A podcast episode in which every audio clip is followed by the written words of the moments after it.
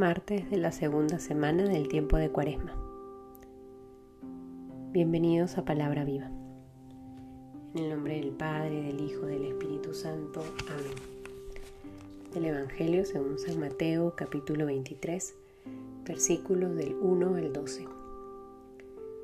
Entonces Jesús se dirigió a la gente y a sus discípulos y les dijo, en la cátedra de Moisés se han sentado los escribas y los fariseos. Haced pues y observad todo lo que os digan, pero no imitéis sus conductas, porque dicen y no hacen. Atan cargas pesadas y las echan a las espaldas de la gente, pero ellos ni con el dedo quieren moverlas. Todas sus obras las hacen para ver ser vistos por los hombres. Ensanchan las filacterias y alargan las orlas del manto.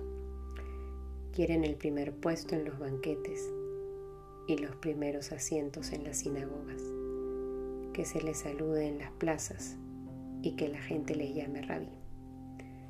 Vosotros en cambio no os dejéis llamar rabí, porque uno solo es vuestro maestro, y vosotros sois todos hermanos.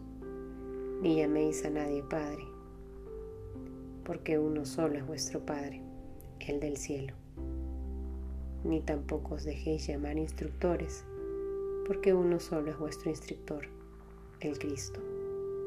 El mayor entre vosotros será vuestro servidor, pues el que se ensalce será humillado, y el que se humille será ensalzado. Palabra del Señor.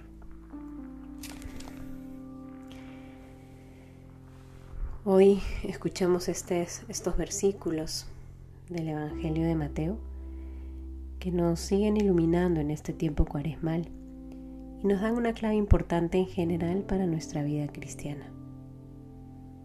El que se ensalce será humillado, el que se humille será ensalzado. La invitación del Señor a servir a nuestros hermanos. El mayor entre vosotros será vuestro servidor. El Señor nos invita entonces a imitarlo, así como Él le lavó los pies a sus apóstoles, así como Él recorrió ciudades y aldeas para atender las necesidades de los otros, así como Él muchas veces se privó del alimento por compartir la palabra con quien más lo necesitaba. De esa manera nos invita a nosotros a servir a nuestros hermanos a servir a quienes tenemos cerca, a servir a quienes entran a nuestra vida, esperando una palabra de aliento o una palabra de consuelo. El Señor junto con esta invitación de ser servidores nos hace una exhortación y una advertencia. No sean como los escribas y los fariseos, porque ellos dicen pero no hacen. ¿Cuántas veces podemos tener la tentación de conformarnos con simplemente dar instrucciones, con simplemente decir cómo se tienen que hacer las cosas? Y que poco